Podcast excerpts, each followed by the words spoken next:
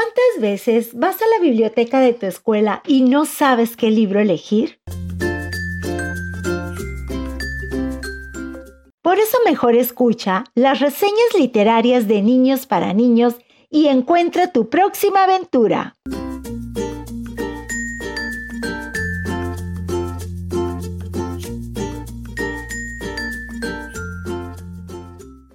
Mi nombre es Jesús Héctor Curoda Mejía, soy de sexto.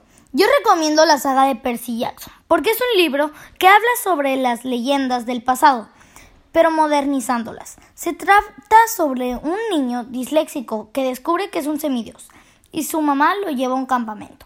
Ese campamento envía misiones para defender a los dioses, por eso pienso que puede ayudar a desarrollar la imaginación.